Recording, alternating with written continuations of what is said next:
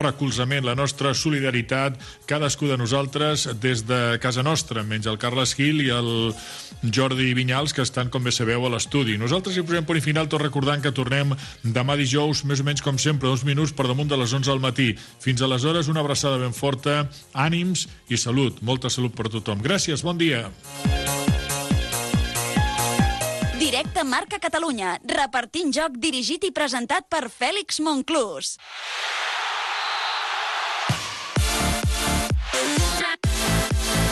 Ràdio Marca Barcelona, la ràdio dels esports. Ràdio Marca.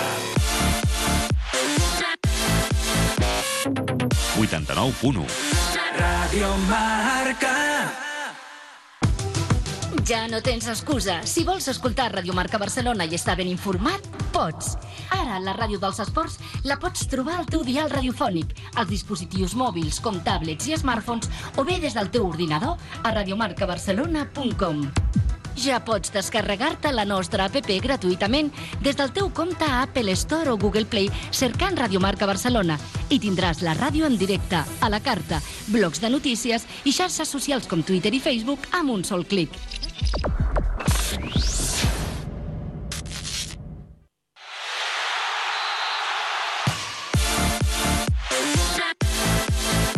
Ràdio Marca Barcelona, la ràdio dels esports. Ràdio Marca. 89.1 Ràdio Marca. Land Motors, concesionario oficial Jaguar Land Rover de toda la vida en Dr. Fleming, patrocina Pericos Online Radio. Dames i cavallers, ladies and gentlemen, benvinguts, welcome, ni hao. Transmetent des de Ràdio Marca Barcelona per tot l'univers Perico, comença pericosonline.radio, un programa dirigit i presentat per Francesc Via. Anàlisis tècnics Joan Camí. A la producció César Santos i José Ángel Eras a la publicitat.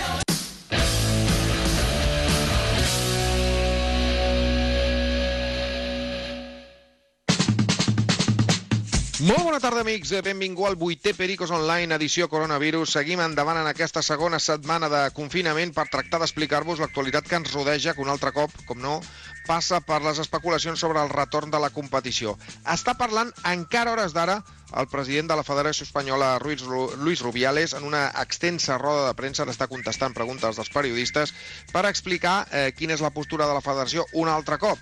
I us explicarem el més destacat del que ha dit ja compte perquè hi han cosetes molt importants que ens afecten. Però bé, per no avorrir-vos sempre amb el mateix, també establirem eh, comunicació amb Corea del Sud, amb Corea del Sud, eh? on tenim una exjugadora de l'Espanyol, Eli de l'Estal, amb qui tractarem de parlar perquè ens expliqui com s'està veient des d'allà la pandèmia que ara ens assola a nosaltres des d'una localitat on ja l'han passada i com veu també de passada també el femení de l'Espanyol. Tot això, a més, ho farem amb l'ajut del doctor Sergi Mas, amb qui passarem revista de l'estat de la moral de la tropa perica, eh? El podeu trucar, ja sabeu. Així que vinga, espavilant tothom, que avui confinats alegres, confinats contents, confinats amb esperança. I vinga, ves cap a la nevera, agafa una estrella d'am, que comencem. A Freedom hem recuperat les aromes que es perdien en treure'n l'alcohol i hem aconseguit encara més sabor. Nova Freedom, encara més sabor. Els bons moments, que ara no són, ja ho sabem, però que arribaran, que tornaran, sempre amb una estrella d'am a la mà. I en els nostres dies dia, en el nostre dia a dia, doncs, eh, que ja sabem que no és gaire excitant, que evidentment estem una mica angoixats pel que se sent, pel que s'escolta, pels nostres familiars, per la situació imperant, doncs el que hem de fer és fer també, si podem, una petita pausa, un petit oasis en el dia i prendre una bona estrella d'am, tranquil·lament, eh? un tros de Mediterrani, estrella d'am, unes olivetes, te les obres, pam, i estrella d'am al costat, i ja veuràs tu com fas una pausa magnífica en un dia a dia complicat. Els bons moments, sempre al nostre costat, i al costat de l'Espanyol i de Pericos Online, tenim a Estrella d'Am. Bé, avui eh, també podreu adreçar àudios de WhatsApp cap al doctor Mas, 747 772 94, 747 772 94 i també doncs, podreu trucar-li directament per parlar amb ell i amb tots nosaltres, 93 217 10 10. 93 217 10 10. Encara no, ja us avisaré, perquè ara tenim moltes coses a explicar amb el senyor Joan Camí. Com està, Joan? Què tal, Francesc? Bon dia. Va, que Bon estem dia. ja a dimecres, ja només queden dos dies pel cap de setmana, un, setmana, un cap de setmana que ens el passarem a casa, però segur que has trobat coses a fer, com jo aquests dies i tots els que ens escoltes. Deies a l'inici del programa que estava parlant, de fet encara ho està fent uh, Luis Rubiales, i efectivament ha deixat uh, declaracions força significatives. Per començar, segueix RQR, com portem explicant, i com ell mateix explica des de que hi ha aquesta situació, que es jugarà sí o sí al final de la temporada. És a dir, eh, passi el que passi, independentment de quan es pugui començar, eh, la intenció de Ruiz Rubiales, per tant de la Federació Espanyola, és que es pugui acabar eh, la temporada. També t'he de dir que avui és el primer cop que l'he vist una mica... És a dir, ell es, es mostra, mostra molt segur d'això, però avui ja l'he vist una mica dubitatiu. No sé si has tingut una mica la mateixa sensació. Sí, a veure, ja, Ah. ja, deixa'm explicar el que jo penso d'aquest tema. Eh, a veure, ell ha dit eh, que sí, que tothom s'ha de guanyar la categoria al camp si, o, o els campionats al camp eh, i que doncs, això crec que és el millor. Eh, és, és tan veritat com utòpic perquè eh, és veritat que el que seria just, el més just de tot, és poder jugar amb condicions. Una altra cosa si es donen les condicions. Ara, eh, el senyor Rubiales eh, insisteix en fer una cosa que ell mateix ha dit, que li diuen, i és et carregaràs dues temporades només per no carregar-te una. I ell això diu que Sí. no li afecta. No li afecta perquè està convençut que s'ha de jugar. Llavors, eh, pot canviar la situació? Sí. Què li pot fer entrar en raó? Dos coses molt importants. Una, les lligues europees, que evidentment hauran de consensuar un calendari i el que no pot ser és que una lliga vagi per un costat i una per un altre. Això ho ha dit i a més és increïble que eh, doncs ha deixat de... com si no fos tan important. Escolti, si vostès no acaben, si a Espanya, per exemple, insistim en jugar el que queda de temporada i en altres ja comencen la temporada nova, serà impossible, per exemple, que hi hagin competicions No té cap europees. sentit. Exacte. Jo no ho no entenc. I després sabem, i us ho puc dir des d'aquí, que la Lliga es nega a jugar d'aquesta manera, per exemple, al setembre. I, I per això doncs, està el famós tema dels contractes, que ell mateix admet que està en estudio. O sigui, què passaria amb Sí, els de fet. contractes el 30 de juny?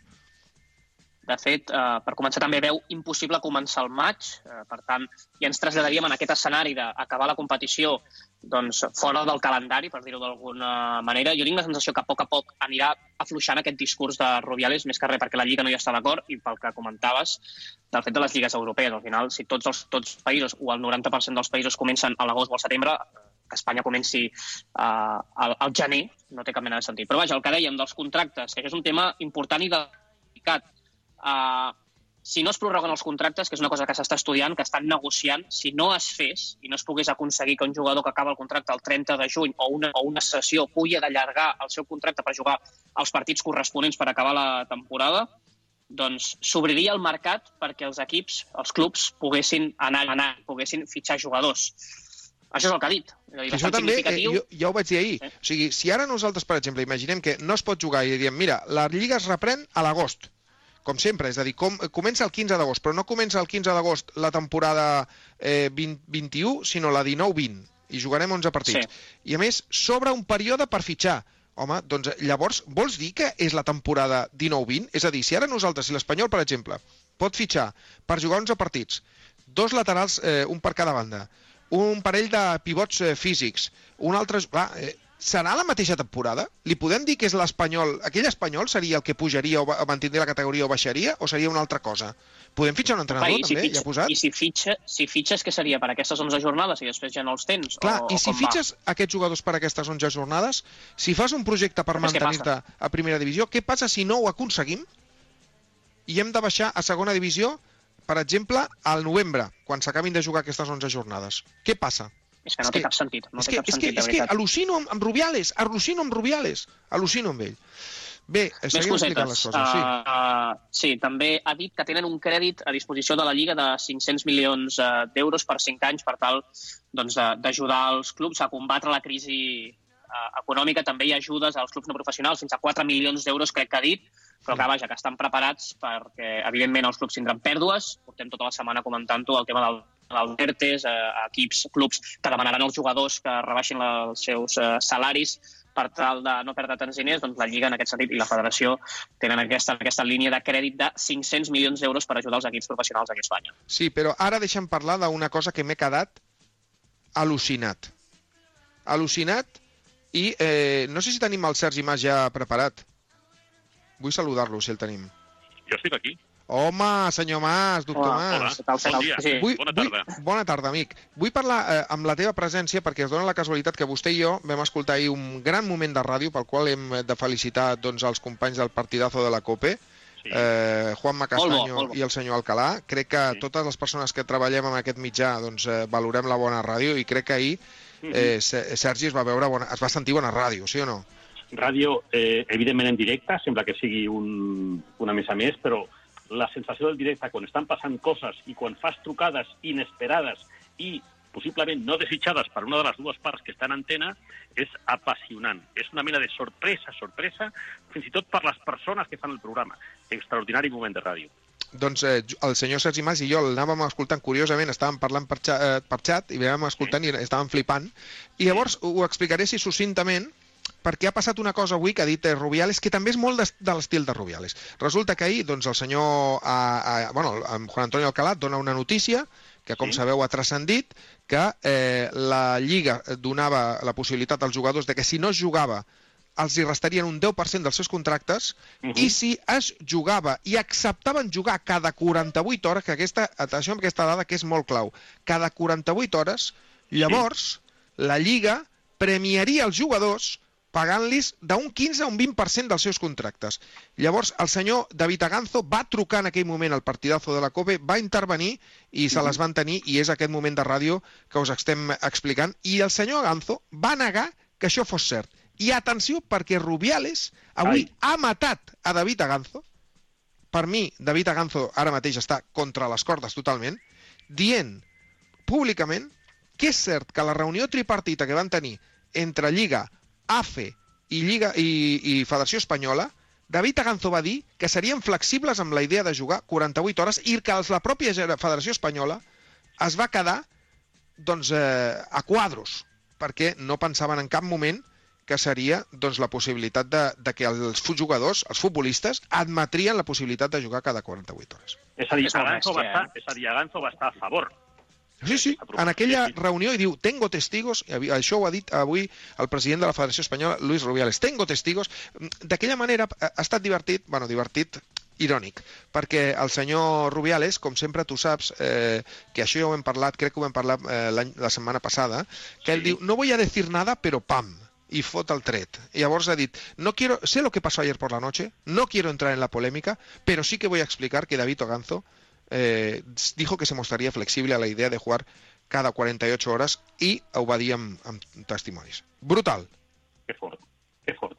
David Aganzo està mort, està mort perquè ahir va negar aquesta possibilitat i Juanma Castaño va assegurar això, eh, que, que sí, li va posar la navalla al coll dient tú confirmas que los jugadores no han aceptado esta propuesta o que ni siquiera ha habido esta propuesta. I David Aganzo va dir que sí. Per tant, l'ha deixat avui en calçotets. En calçotets total. En fi, amics, eh, tanquem, si voleu, aquesta primera part d'actualitat, tot i que el eh, Joan volia també fer una pinzellada sobre un tema que ens agrada força, que no té a veure doncs, amb la famosa polèmica Rubiales, eh, Tebas i companyia, i ara Aganzo, que també s'hi suma. Eh, Joan, una notícia positiva, o que almenys ens ha fet il·lusió per part d'una seguidora de l'Espanyol xinesa, no? Exacte, ens arriben bones notícies, com deies, des de la Xina, perquè primer aficionats xinesos han fet un emotiu vídeo per voler i la resta d'afectats de l'Espanyol pel Covid-19, recordem que són sis, eh, cinc jugadors a la primera plantilla i un fisioterapeuta. A més a més, com deies, Zhong, una perica de la localitat de Sichuan, no sé si ho dic bé. eh, Sichuan, sí, sí. Sichuan. Sí, és, exactament es diu Sánchez Chichuan. El Doncs Sánchez preparat- Sichuan, sí, sí. Atenció perquè, déu nhi eh? perquè ha preparat un carregament de 20.000 mascaretes per enviar-les a Barcelona amb l'ajut del Consolat xinès de Barcelona. Envia aquest primer pack de 10.000 mascaretes que poden arribar la propera setmana i ja hi ha 10.000 més en procés. Per tant, gran gest que ens arriba des de la Xina d'aquesta aficionada Zong de la localitat de Sichuan que ens envia mascaretes cap a Barcelona. Molt maca eh, aquesta notícia i, evidentment, eh, abraçada fraternal per la, per la Zong. I Molt bé, cert, amics, una, digues, digues. Una última cosa que em sembla significativa que la comentem. L'Espanyol ahir va penjar el partit contra la Real Societat complet a YouTube, el que ens va donar l'accés a l'Europa League. Imagino que durant els pròxims dies en penjaran més, però vaja, si esteu avorrits, que segurament ho esteu, doncs és un bon moment per veure aquest partit i recordar quan l'Espanyol ens donava alegries. I tant, i tant. Molt bé, amics, doncs eh, ho deixem aquí. Eh, el que farem nosaltres ara és eh, parlar de Llopro de Danone, un iogurt pensat per tots els esportistes, ara amb captivitat, però esportistes al cap i a la fi. Té 25 grams de proteïna cada lloc, però no té sucres, no té greixos, no té lactosa i està boníssim. Llopro de Danone, també el tens en versió de cullera, eh? amb dos gustos, natural i navius. I ja sabeu que Danone patrocina aquesta secció d'actualitat com sempre, i també dona un suport al futbol base mitjançant la Danone Nations Cup. Lucha tus sueños,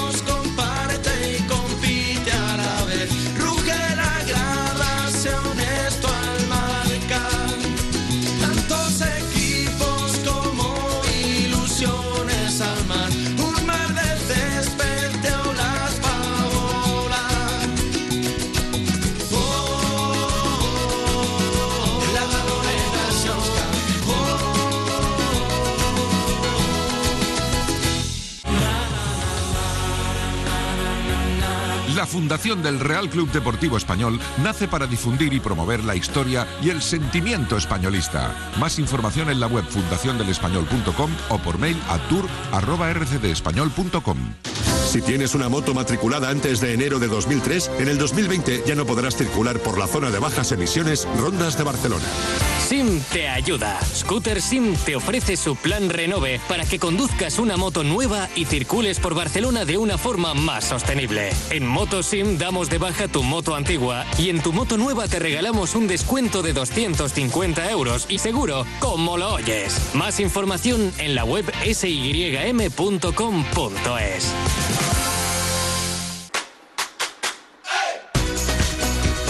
en aquest eh, moment eh, que doncs, estem a la secció de, del senyor Joan Camí, amb la qual doncs, sempre connectem amb algun eh, perico o perica doncs, que ens pugui donar una visió de la situació d'una manera externa, volíem contactar amb Eli de l'Estal, però de moment encara encara no podem contactar. No, estem intentant-ho La tindrem mitjançant, en breus, eh? Perquè mitjançant Skype. ja està, ja està pendent, ja està pendent del programa, de seguida que, que la tinguem la, la podem escoltar. L'exjugadora blanc i blava, ara mateix a Corea, déu nhi eh? El canvi. Sí, sí. Corea del Sud, Espanya- que Corea del Nord, clar, ja jugar, anar-se'n a jugar a Corea del Sud ja és bèstia, però clar, Corea del Nord ja seria impenetrable. No, però crec que no veig el, el Kim Jong-un jugant a futbol femení, la veritat sigui dita. Bueno, jugant, presidint un partit. Eh, De tota manera, eh, escolta, mentre fem temps, podem com mm, comentar una mica més a, aquesta compareixença, si voleu, de, de Rubiales, tot el que ha dit, i com estem, eh, que no avancem. Eh, Sergi, que no avancem. Eh, està difícil, eh? francament està difícil. Jo crec, aviam, donem la possibilitat que ell està, està jugant, ell veu clar que això és impossible, perquè Sí. simplement aquest binomi de començar la temporada al mes d'agost eh, i que altres equips europeus estiguin ja començant la 2021, eh, és que no té cap sentit. No té cap sentit i és eh, amb una res resolució administrativa i contractual molt complicada, molt complicada pels Sí. clubs i pels futbolistes, molt complicada. Posem per cas, va, li donem el benefici de la, de la, del dubte i, a més a més, li donarem certa raó perquè imaginem que Rujales sap perfectament, però està en aquesta eterna lluita contra el senyor Tebas, contra Javier Tebas, dient jo vull tenir raó, jo no vull jugar, jo no dono la temporada per acabada, a no ser que tingui un altre interès en que això s'acabi perpetuant, cosa que de moment ignoro. Però deixem que Rubiales està jugant i que té una mena de calendari marcat. Bueno, avui s'ha deixat anar una miqueta més. Entenc que la setmana vinent o l'altra, si fa declaracions, que les haurà de fer, perquè això la UEFA un dia decidirà. Senyores, Clar. els campionatos acaben aquí i s'empiezan aquí, i ja està. No, però I és ell que, clar, ella, ella ha dit, a més, recorda que ell és vicepresident, un dels vicepresidents de la UEFA, que això també, Clar, clar, em, clar, fa, clar, sí, això sí. també em torna boig. Però sí, sí. Eh, també a mi em sorprèn que eh, no hi hagi una solució comuna tenint en compte les interrelacions. Eh, és com si avui dia no es pot parlar de que cada lliga és autàrquica, que cada lliga s'ho pot muntar a la seva manera. És veritat Que no, que, hi, ha no. una, hi ha una certa discrecionalitat de tu obres el mercat d'aquí a aquí, això ja sabem, per exemple, que la Premier és diferent, tu obres, eh, o tu acabes una jornada o dos o tres abans que jo, evidentment Mhm. no, tots els, eh, no tots els campionats tenen 20, 20 eh, membres, n'hi ha que tenen més, n'hi ha que tenen menys, el campionat holandès, per exemple, té menys, però clar, Mm. eh, eh, al final, o sigui, hi ha unes interrelacions que són òbvies, que, que són les competicions europees. Llavors, Sí, sí, sí. i, jo, jo al·lucino de que, eh, doncs, tenint en compte el puzzle europeu, cadascú estigui tirant aquí un poco de su capa un sallo. Eh, Joan, no, no sé com ho veus tu. Sí, jo és una mica, comparteixo la vostra, la vostra opinió. Crec que fa uns dies o fa unes setmanes tothom tenia molt clara la seva postura, eh, inclús Tebas també, i al llarg dels dies hem vist que han anat afluixant, han anat afluixant, i crec que això serà el que passarà eh, en el futur. Al final, eh, jo crec que el sentit comú s'imposarà, el sentit comú passa per mm, no fer tot això que s'està plantejant Rubiales, i la pressió de fora jo crec que li farà canviar el discurs. Avui ja l'hem vist una mica més dubitatiu, ja dient Bé, que sí. aquesta és la seva intenció, però veient una mica el que passi a fora eh, decidiran, i, i jo crec que d'aquí unes setmanes, quan ja tinguem una mica l'escenari molt més clar, quan ja tinguem unes dates una mica més concretes de quan es pot tornar, etc. jo crec que la federació en aquest sentit baixarà, baixarà del burro i, i, i canviarà el discurs. És que no té cap sentit seguir així dos mesos més, perquè és que no, és impossible. És a dir, és a dir el que al món perico ens interessa és eh, fases. Primer, que verifiqui que la competició s'ha acabat, s'ha acabat, una, bien, i després el segon liu és que després d'aquest eh, d'aquest final de competició la resolució ens vingui a favor. És a dir, no baixa ningú i pugen dos. Mm, No, això, són perdó, això no ho hem comentat, eh, ara que ho dius, bueno, Sergi, que clar, ell clar. també ha parlat de que eh, ha donat per, per sentat de que no, no es baixaran eh, i que no, no és just baixar i que no pots baixar a ningú. Para, para, doncs, aleshores, eh, para, para. Aleshores és no- notícia de portada. Ella ha Sí, sí. comentat... És que jo no he seguit aquest senyor. Sí. Eh, tenia coses més importants a fer. Eh, perdona, eh? El, eh? Ella ha dit que no baixarà ningú. Sí, sí, ell ha dit que no es pot donar eh, la Lliga per acabada i baixar ningú. Això ho ha dit perquè diu que no, la gent només pensa en primera i segona divisió, però que hi ha una cascada, que és un, evidentment doncs, eh, la, la, el sistema futbolístic és un, una piràmide i que doncs, la solució eh, no, no pot ser aquesta perquè eh, acabaries afectant a moltíssims equips de les categories inferiors. I és cert, perquè clar, si per exemple, doncs, eh, imagina't el que passaria doncs, amb les quatre places de, de play-off d'ascens a- de segona B a segona, eh, Sí, sí, ja sí, sí, sí, sí. anem a parlar amb les que passarien, per exemple, des dels grups de segona B respectius a les, a les, als La grups de tercera. Bueno, la és que tercera, seria un, primera catalana... Que no, no, no, no, que un follon, és un follon. Eh, Tu no pots eh, descendir eh, sense haver jugat. És, és jo crec que increïble. hauria d'haver començat la roda de premsa dient va haver un follón que va saber antes a Metío. Si diu aquest any, eh, jo m'hagués quedat més tranquil. Se va haver un follón. Um, escolteu, m'estan dient per línia interna que tenim problemes per parlar amb la Eli de l'Estal. No sé si podem eh, intentar-ho un altre cop, eh, l'amic Vinyals, i, i d'alguna manera doncs, eh, podem intentar... A veure, mira, mira, estem escoltant... Eh... Ei, esto es en directo, eh? Cuidado, eh? Sí, sí, com, igual que ahir, la ràdio en directo. Com mola, eh? Tan, tan, tan, tan, tan, tan... Qui, qui Tinc, composaria tinc, aquesta aquesta cançó? melodia, tinc aquesta melodia al cap des de fa Sí, molts sí, dies. Eh? Qui, qui, Déu-n'hi-do. escolta, això cobres drets d'autor? Home, i tant. Tu, Sí. tu et tires un pet i cobres drets d'autor, segur, segur. I tant. Però l'has de registrar, l'has de registrar, el teu pet. Doncs de- registres el pet, sí, home, sí, sí, sí. Doncs m'està dient, dient el Jordi Vinyals per línia interna, el nostre tècnic, Que que, no? de moment no... El senyor Sí. Skype no aconsegueix aconseguir parlar amb la Eli de l'Estal. No passa res, no passa res. Farem una cosa, mira, escolteu, farem una petita pausa, però abans... Mm. Deixeu-me doncs, eh, parlar d'energia blanquiblava, perquè sempre ho diem, eh, és és un encert que canvis energia blanquiblava. Per què? Doncs perquè ara que estàs a casa, molta gent no té res a fer, molta Clar. gent ni tan sol pot eh, fer teletreball, doncs escolta, ha de mirar d'ordenar coses. La gent està ordenant els seus domicilis i també ordena les seves factures. I diu, mira, jo podria estalviar-me ara uns dinerets. Com podries fer-ho? Doncs passant-te energia blanquiblava que t'ofereix llum renovable i gas a preu de cost. És que ho has de fer. Clar, ho has de fer. clar. És una empresa seriosa, una empresa d'FC Energia. No cal que facis res, no cal que canvies els endolls de casa, no cal que facis obres. És una trucadeta telefònica. I ja està, i et passes amb ells i pagues menys. Així de fàcil. Truca al 937 39 97. 937 39 97. Tens una estona, mira el que pagues i el que aquesta gent et dirà que pagaràs. Pagaràs pel mateix que tens, pel mateix, eh? Amb la mateixa energia, potència contractada i el mateix gas, òbviament el teu subministre de gas, pagaràs molt menys. T'ho dic que és així. FC Energia, una gran empresa, que és, evidentment, qui està al darrere d'Energia Blanc i Blava. Truca'ls també eh, al 937 39 97 o vés a la seva web, que és energiablanquiblava.com. Vinga, fem una pauseta, a veure si tenim, si el senyor Skype ens pot fer eh, el miracle de connectar-nos amb Corea del Sud, i si no, pasaremos a otro tema, que hay más cosas. Vinga, següent. La naturaleza nunca dejará de sorprendernos, repleta de propiedades saludables que mejoran la calidad de vida. Soria Natural, a una tradición y ciencia en productos naturales como Composor 8 con equinacia, que contribuye al correcto funcionamiento del sistema inmunitario. Soria Natural, expertos en cuidarte. De venta en herbolarios y para farmacias. Aplicación para ligar, eh, Tengui. Aplicación para encontrarle pareja a mi perro, mm, Tengui. Aplicación para la diversión, eh, eh, ¿Falti? ¡No! Ya tengo descargada la app de Con sus juegos de bingo, casino y slots. Apetece, ¿verdad? Regístrate con el código PERICO y te llevas 10 euros gratis para jugar. Ingreso mínimo de 10 euros para retirar ganancias. Válido hasta fin de 2020. Juega con responsabilidad.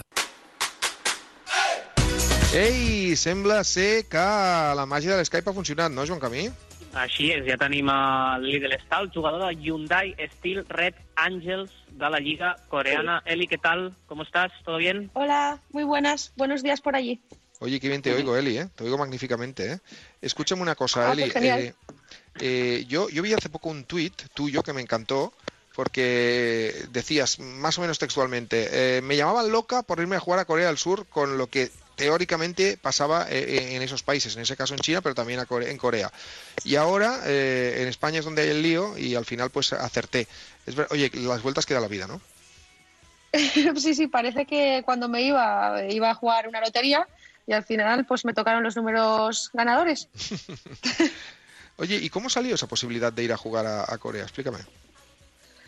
Pues realmente fue todo bastante casualidad. En Navidades me hicieron una primera oferta que, que rechacé pues por las circunstancias en las que estaba el equipo y debían estar muy interesados porque me la volvieron a, a enviar ya fehaciente con una propuesta seria y, y bueno, las circunstancias y mi situación en el club pues favorecieron un poco también mi salida. Claro, Así y que pero- bueno, pero- mu- mucha casualidad. Cuando tú le dijiste al señor del Estal, padre, oye, que me voy a Corea, eh, ¿qué pensó? Ay, madre mía, ¿dónde vas, niña? ¿No así?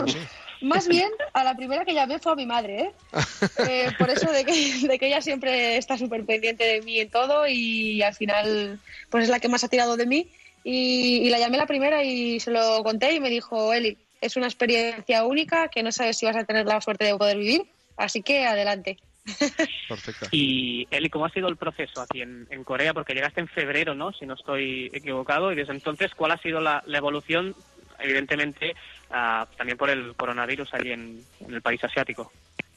Sí, pues mira, yo te cuento que llegué aquí cuando había poquitos casos, eh, todavía no se había tomado ninguna medida, pero nada más llegar ya, ya me di cuenta de que aquí eh, se tomaban muy, muy en serio este tema. Es más, lo primero que le dije a mi madre es, qué exagerados son los coreanos con esto del coronavirus. Pero claro, ahora ha pasado el tiempo y me he dado cuenta de que no es que fueran muy exagerados, sino que eran muy rigurosos con, con todas las medidas que se estaban tomando. Eh, llegué y a los pocos días nos pusieron en cuarentena y lo que hicieron aquí muy bien, que a lo mejor en España pues no, no se ha hecho, es cerrar todas las ciudades que podían ser foco de infección. Entonces, prácticamente el virus no se extendió y mm, yo no he tenido que hacer cuarentena muy severa porque en mi ciudad prácticamente solo ha habido un caso o dos como muchísimo. Y he hecho cuatro días de cuarentena total. El resto de días ha sido, bueno, pues salir a tomar un café, como mucho, a dar un paseo, a hacer algo de deporte, porque todos los gimnasios y las iglesias y cualquier sitio donde pueda haber aglomeraciones actualmente todavía siguen cerrados.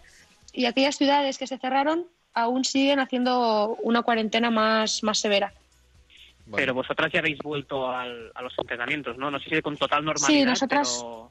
nosotras llevamos una semana con total normalidad, pero es cierto que a lo mejor algunos equipos que están en estas ciudades que te digo que están cerradas, pues no pueden hacer eh, entrenamientos ni pretemporada, por lo cual eh, no sabemos cuándo va a empezar la temporada, porque en principio empezaba el primer fin de semana de abril, luego nos dijeron que el- a finales de abril y ahora se está barajando que probablemente sea a finales de mayo, porque claro, tienen que dar tiempo a estos equipos que están encerrados a poder hacer su pretemporada. Claro. Eh, eh, me, me dicen por línea interna un amigo común que tenemos tú y yo que eh, ayer eh, fue tu aniversario, fíjate. ¿eh? Sí, sí, un buen amigo entonces, ¿no? Sí, Bueno, sí. ¿Cuántos haces? ¿Cuántos, cuántos tienes? ¿Cuántos cumples, Pues depende según cómo lo mires, porque aquí en Corea del Sur eh, Ahí tienes menos. tienes dos años más de... No, tengo más. Ah, tienes más. ¿Y eso? ¿Cómo es, cómo es posible? Pues mira, eh, los coreanos eh, cuentan el tiempo de, de embarazo como si fuera un año. Entonces tú cuando naces ya prácticamente Ah, tienes tienes, un año. año. Pero Sí, es que claro. además, eh, el día 1 de enero, cuando empieza el año, todas las personas cumplen años. Lo que pasa que el día de tu cumpleaños es cuando tú lo festejas. Entonces yo llevo Ah. desde el 1 de enero teniendo 28 años, pero ayer hice 27 españoles. Ah, vale, vale, de acuerdo. está bien esto, está bien. en, y en Andorra, en Andorra que son 20. Ojalá. Oye, ¿y cómo, ¿y cómo te has adaptado a la vida? No, no, evidentemente no a la vida eh, coronavírica, pero sí a la vida coreana, un poco. Pues la vida coreana me está encantando. Me encanta la gente coreana, lo civilizados que son, lo amables, lo responsables. Me están cuidando muchísimo. Y me encanta la comida, que es otra de las preguntas que todo el mundo me hace. Lo único que, que tengo los labios desde que llegué súper sensibles, porque claro, todo aquí pica una barbaridad.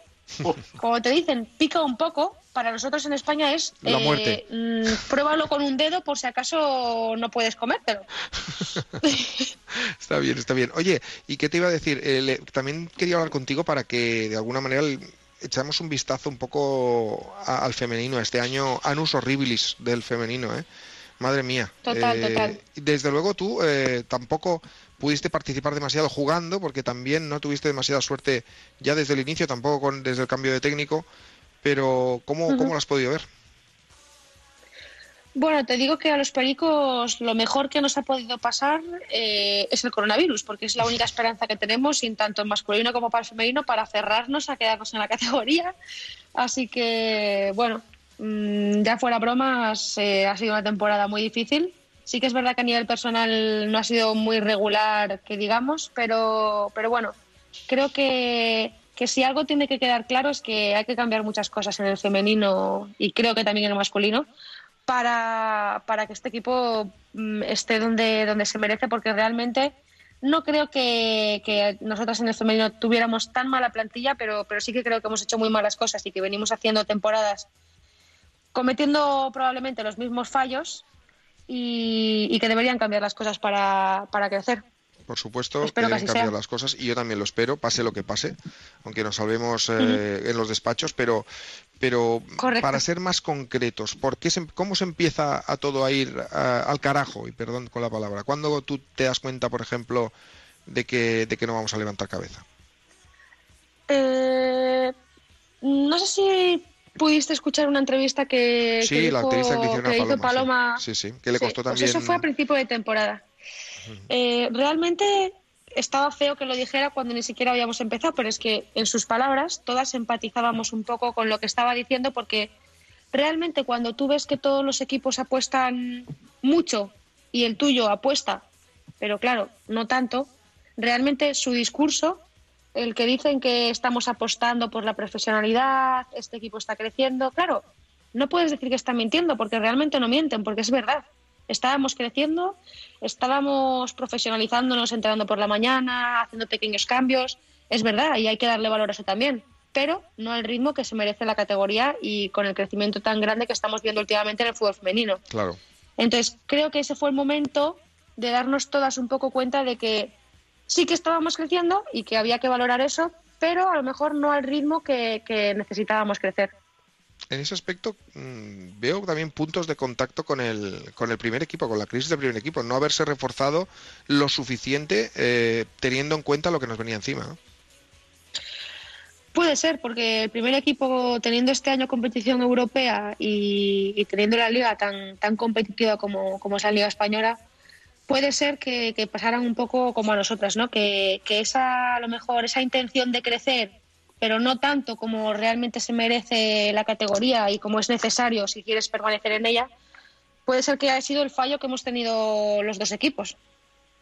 Molt bé. Nois, no, No sé si volíeu comentar alguna cosa amb la Eli. Bueno, sí, sí, a mí me agradaría, me gustaría saber, Eli, cómo ha sido el ambiente, si el ambiente de la plantilla, el grupo ha tenido momentos difíciles y si más o menos tú has visto cierta unidad, no hace falta dar nombres, pero bueno, simplemente cómo ha ido el, el desarrollo de esa especie de gran hermano que es un grupo de personas en un vestuario durante varios meses, sí. Mira, te digo yo que lo mejor que tiene el español, aparte de, de sus aficionados, es la gran familia que, que se forma dentro, ¿no? Y ya no te estoy hablando solo a nivel de vestuario, te estoy hablando de, de todo el personal que trabaja con nosotros día a día desde dentro y que, claro, esa parte la gente no la conoce y no la ve. De la, la calidad humana que, que, que puede presumir el español de tener en sus empleados y en todas sus categorías, porque yo si, si de algo puedo presumir del español es que considero que he tenido un vestuario sanísimo, probablemente de los vestuarios más sanos que hay en primera y creo que tal y como se me transmite o me llega del vestuario masculino pasa lo mismo, ¿no? Y yo creo que es esto lo que nos da la fuerza para en muchos momentos haber salido adelante. Esto, esto que has dicho es una portada, es una portada de un programa, sinceramente. Desde luego. Sí, sí. Eli, eh, por último, lo que has podido ver del fútbol coreano, de la liga coreana, ¿cómo, qué, qué nivel tienen? ¿Cómo, cómo te encuentras eh, respecto a ellos futbolísticamente? Pues te puedo decir que la mayor diferencia que veo es que aquí todas las jugadoras son muy, muy, muy, muy técnicas y que, y que es un fútbol profesional de verdad. Todos los equipos son profesionales y, entrenan como profesionales. Toda la estructura que los engloba lo es y, se demuestra cada día. Y, y bueno, creo que es una liga muy potente y a lo mejor he tenido la suerte de venir al equipo pues al mejor equipo que podía venir porque lleva ganando la liga siete años consecutivos y, lo considero un poco pues pues el equipo más potente de Corea del Sur entonces pues por mi parte bastante suerte Perfecto.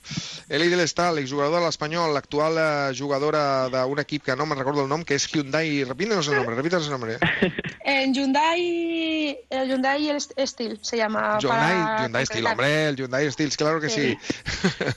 Ey, poca broma. ¿Me dejas, ¿Me dejas un momento Sí, hombre, todos los que quieras, todos los que muy quieras. importante? Todos los que Eh, quieras. quería mandar un saludo a Patrick Coma, que me acaba de escribir porque está Oh. escuchando el programa. Oh. Y es una persona increíble que le tengo un cariño muy, muy, muy especial y le mando un saludo muy grande desde Corea.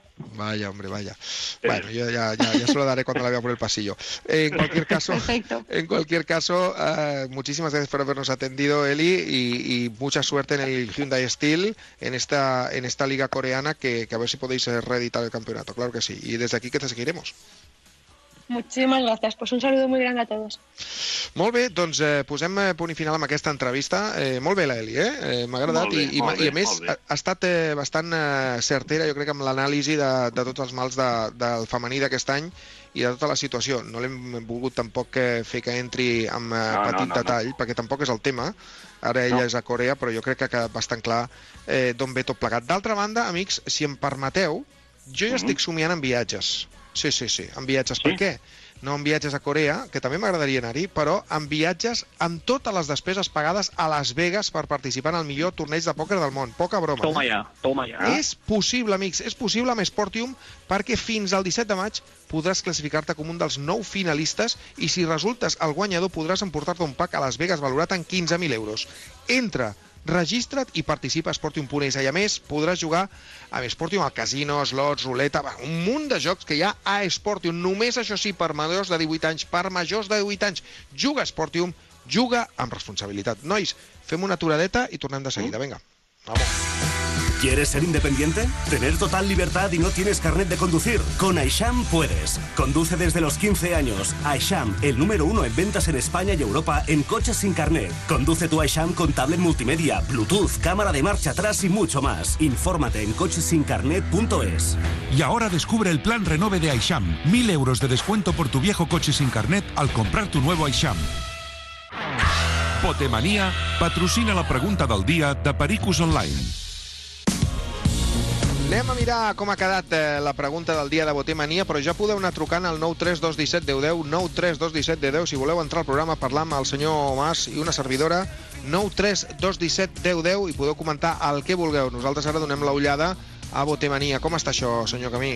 Preguntàvem quin paper han de tenir els jugadors dins de l'actual situació. Quatre respostes, com sempre, mm, bastant igualades. Eh? La primera, amb un 41%, renunciar a part del sou. La segona, amb un 37%, no jugar fins normalitat. La tercera, amb un 11%, protegir els seus drets. I la darrera, amb un 10%, no pinten res. Doncs tu què penses? Jo? Home, Sí. jo crec que sí, i tant. Jo, i Bueno, tant que jo, pinten. tu i, i l'altre, Ah, els dos. vale, vale, sí, sí, sí, sí. Eh, I tant que pinten, i tant que pinten, evidentment, evidentment. Davant de qualsevol condició, eh, jo crec que hauran de donar un sí o un no. Per exemple, heu de començar el 10 d'agost la temporada, perquè a partir del 1 de maig ja teniu vacances. Bueno, clar, aquestes vacances si s'han de combinar amb les vacances de les parelles perquè una bona part dels futbolistes tenen parella, s'han de combinar amb les parelles dels futbolistes. Aviam si diuen que sí, aviam si els convé, si no volen, sí que volen. Eh, Tenen moltes coses a dir, òbviament. Si volen, Sí, sí, sí. Si, si, si volen aquests 21 dies de manera irrenunciable, si pensen que Sí, es pot ser una miqueta exacte. més...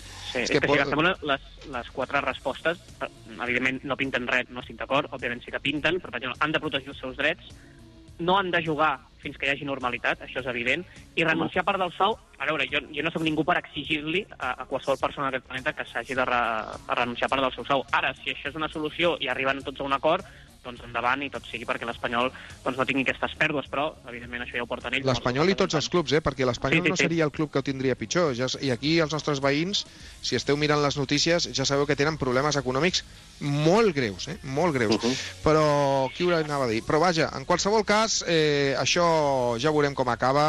Eh, ja us hem explicat abans que Rubiales ha dit que de cap manera jugaran 48 hores seguides i que, a més, ha quedat eh, bastant en fals el senyor David Aganzo dient, en nom dels futbolistes professionals i de no professionals també, que serien doncs, eh, receptius a la possibilitat de jugar 48 hores.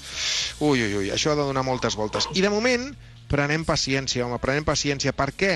Doncs perquè hem de fer temps i passar-ho bé. A Botemania tenim bingo. A Botemania tenim casino, tenim slots, tenim ruleta, tenim diversió. Només faltes una cosa, només faltes tu. Vine i tindrem de tot a Botemania, perquè a Botemania et toca guanyar. Enregistra't amb el codi Perico i emporta't 10 euros per jugar de franc a Botemania. Juga a Botemania, juga amb responsabilitat. Botemanía ha patrocinat la pregunta del día de Pericos Online. ¿Conoces la energía de tu equipo? Somos Energía Blanquiblava, parte del grupo FC Energía, patrocinador y también proveedor oficial del RCD Español de Barcelona. Te ofrecemos luz renovable y gas a precio de coste a partir de 6,90 euros al mes. Además, podrás acceder a regalos y experiencias únicas con tu club, como entradas VIP a partidos, merchandising firmado, entre otras sorpresas. Ahorra en tu factura de luz y gas contratando a Energía Blanquiblava. Visita la web energiablanquiblava.com o llama gratis al 900-373-997. Un solo clic y... Ruleta en vivo. Un solo clic y... Cartones de bingo. Un solo clic y... Rodillos de slots. ¿Dónde? Pues en la aplicación móvil de Botemanía. Juegos nuevos, diversión constante, premios flipantes y botes cada día. Regístrate con el código PERICO y te llevas 10 euros gratis para jugar. Ingreso mínimo de 10 euros para retirar ganancias. Válido hasta fin de 2020. Juega con responsabilidad. Us haig de donar una mala notícia. No ens podeu trucar perquè tenim un problema, una avaria a la centraleta i no podrem rebre trucades avui. Oh! Oh! Oh! Oh! oh. Bueno, és igual. WhatsApp sí que podeu enviar, eh? No, bueno, pues no segueixis, no segueixis, que, que t'agrada. Eh, WhatsApp sí que podeu enviar al, eh, al telèfon de sempre, eh? eh? Ja sabeu que és el 747 770 294, 747 770 294. Tenim ja alguns, i si voleu adreçar-nos algun més, perquè de moment, nois, avui no podrem obrir telèfons, doncs, eh, doncs això. Recordeu, això sí, que els WhatsApp són eh, gentilesa de Sòria Natural, que té producte que es diu Fosprint de Sòria Natural, i ja sabeu que aquest eh, producte el que fa és que us dona l'energia a l'instant que el vostre cos necessita. Pots preguntar per ell en, eh, per exemple, doncs, botigues especialitzades o a la teva arboristeria de confiança. Anem a escoltar un WhatsApp, senyor Mas, o no? Sí, clar, sí, sí. Vinga, va, pues tíralo, tíralo, tíralo, tíralo, chaval. Hola, buenas tardes, Pericos, Hola, Sergi, hola, Francesc, hola, hola. Joan. eh, espero que Hola. estéis todos bien dentro de lo que cabe del confinamiento. Cabe, Eh, cabe. una pregunta para el doctor Mas. Cogiendo a todos los jugadores que conoce del español de todas las épocas. ¿Qué alineación me haría para un partido hoy? Muchas gracias. Soy Ángel, un 50 cualquiera. Abrazos. Som-hi, som-hi, anem a fer. Va, va, va, anem a fer Vinga, va. Porteria, Eh, porteria, porteria. Encono. Encono, dels que jo he vist també, Encono, sí, sí, Encono duda. o Kameni, pero no, me quedo amb Encono. No, Encono, Encono, Encono. Bueno, bueno, yo digo Encono. Bueno, bueno, yo digo, yo digo Encono. Número dos. Um, eh, Lateral, dos. Lateral, Lateral dret. dret. Va. Ramos? Bueno, clar, jo no he vist a Papito Ramos. Bueno, vi- no jo tinc... sí, jo no vist. tinc, jo no l'he vist, tinc... jo he vist... ta- Eh, perdona, Jo he vist a Ramos jugar a la UEFA, a Sarrià, Sí, contra el sí, sí. Feyenoord. Jo Eh, et proposo un altre, alternatiu per una mica més jove. Eh, Sí. Eh, Cristóbal, Cristóbal Parralo. Ah, también, también, también. Vale, t'agrada Va. o no? Una Sí, cosa, sí. com 4-2,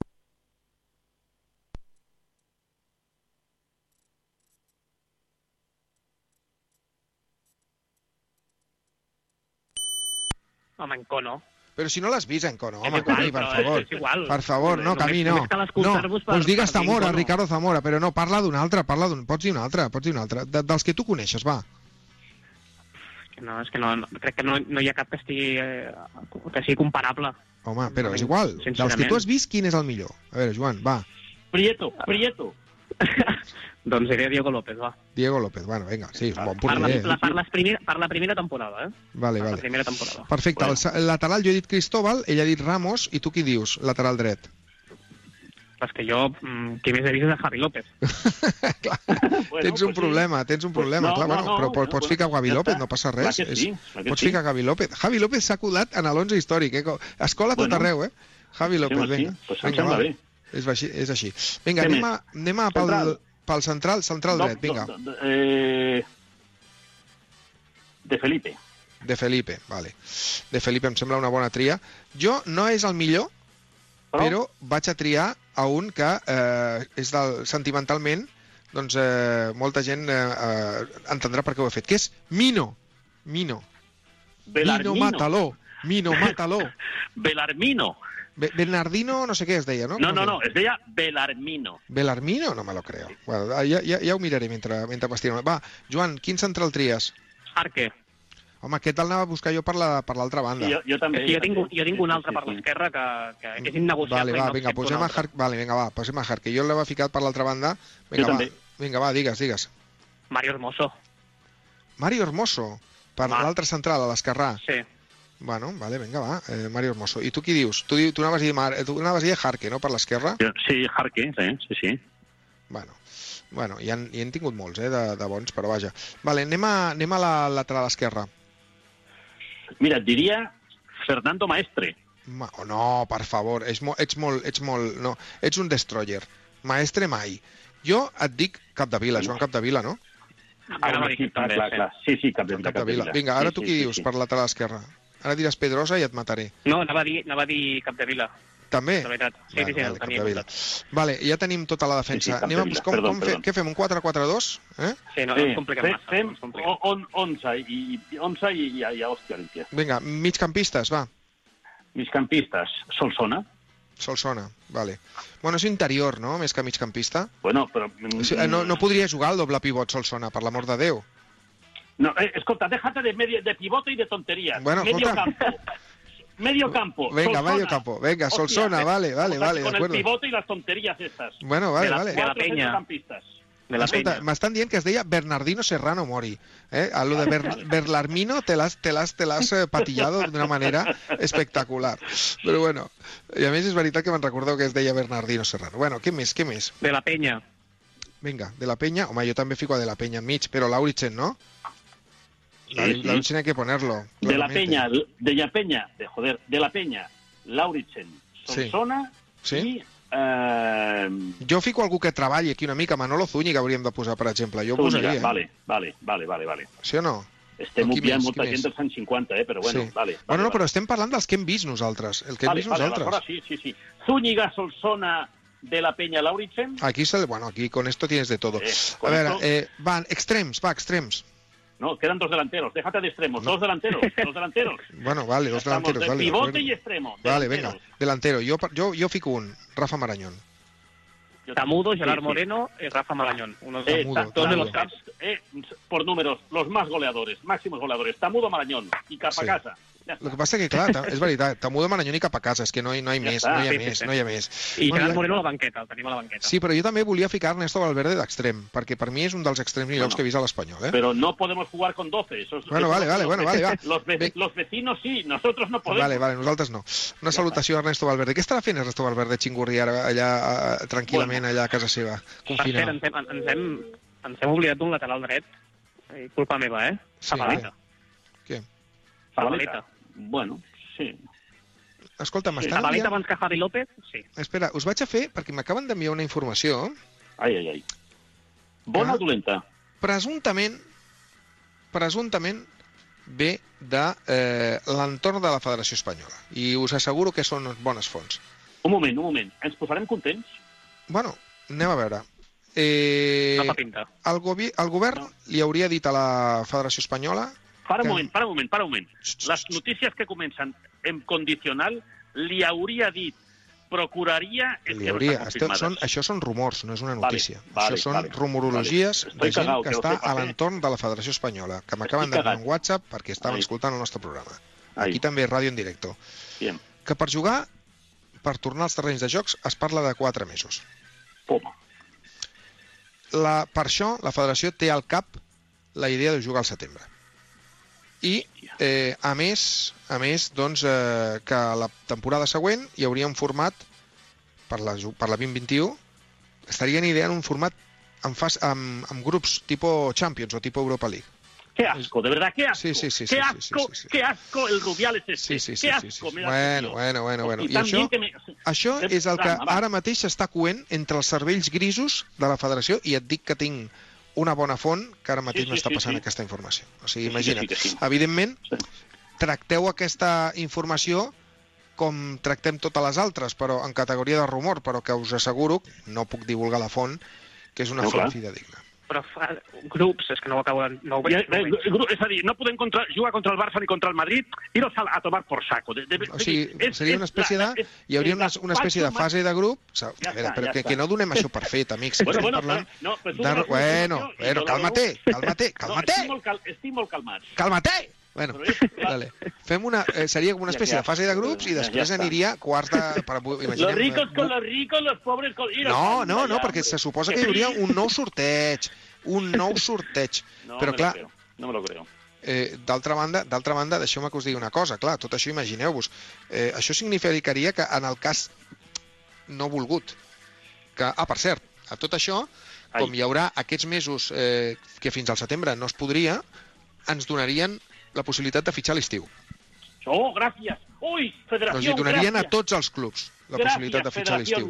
Ja, amb la qual cosa, ja insisteixo que jo, per mi, això desvirtua totalment la competició, perquè si ara tu, per exemple, pots fitxar el que necessites, que has detectat durant tota la lliga que no tens, doncs tampoc estem parlant de que sigui la mateixa lliga, no? Però vaja. De fet, ara estic llegint que jugaria entre agost, setembre i octubre. Sí, sí, sí. sí. sí, sí. Aquesta sí, sí. fase de grups... O... Fins a... No, no, no, no, no, no, no.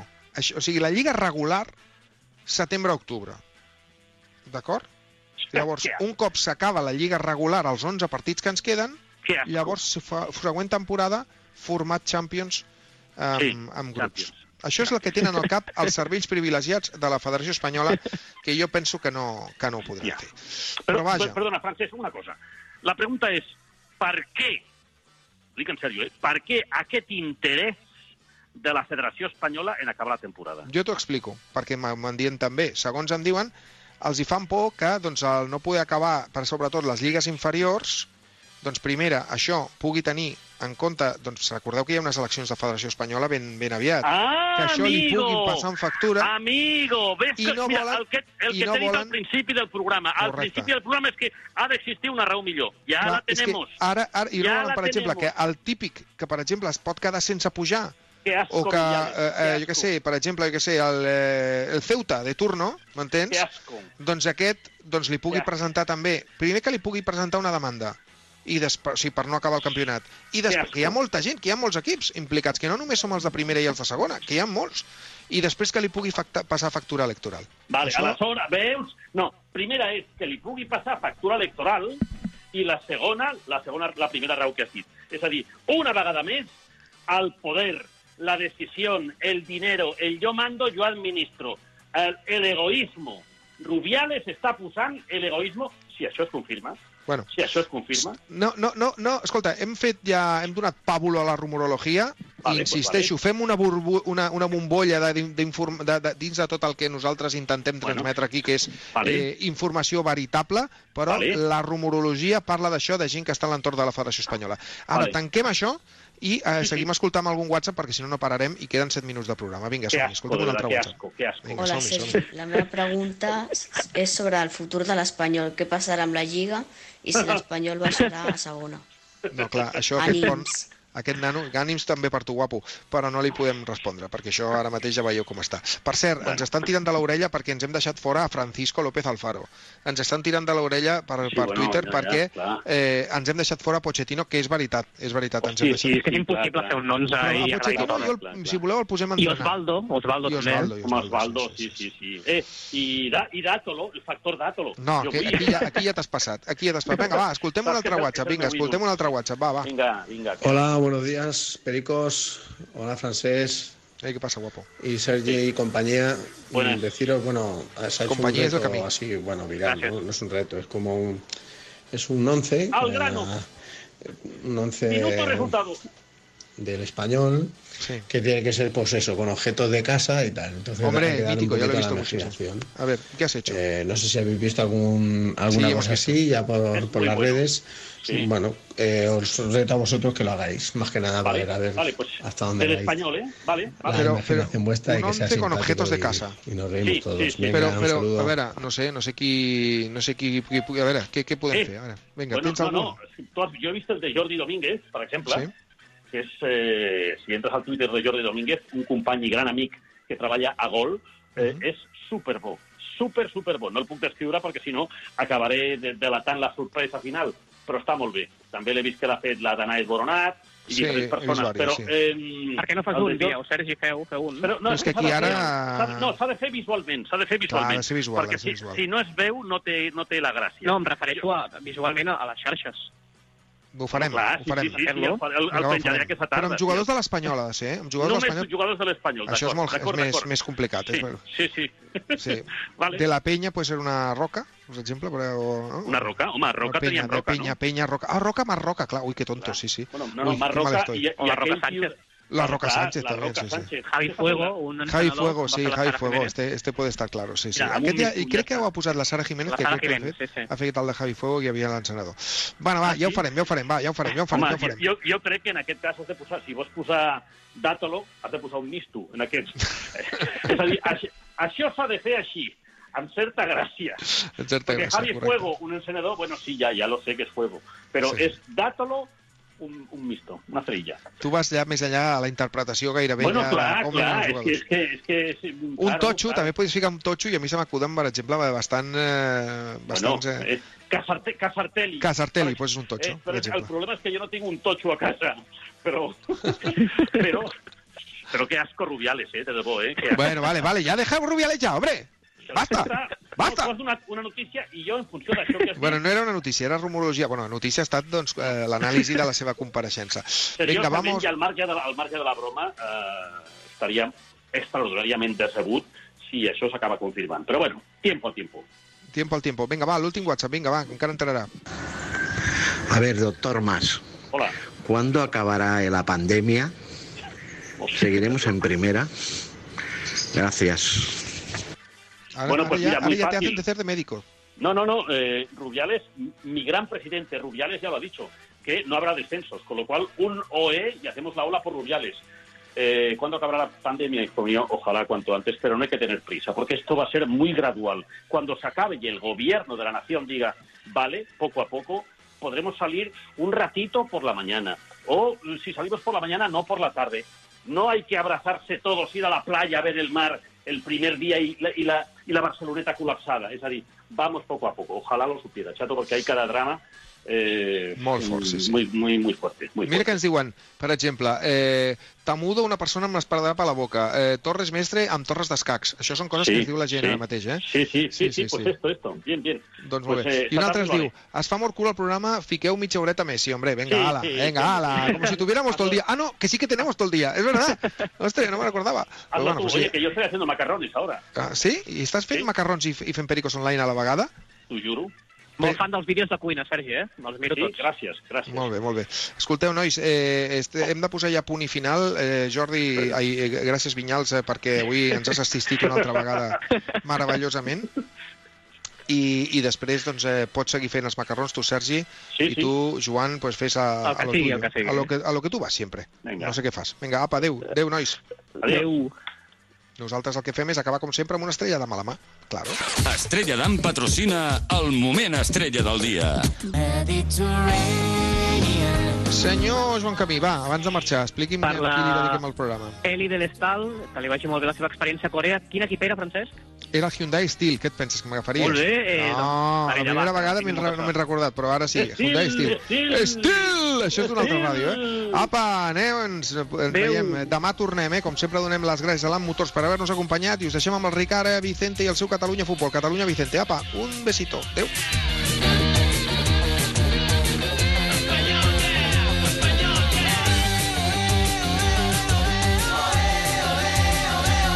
Land Motors, concesionario oficial Jaguar Land Rover de toda la vida en Dr. Fleming, les ha ofrecido Pericos Online Radio.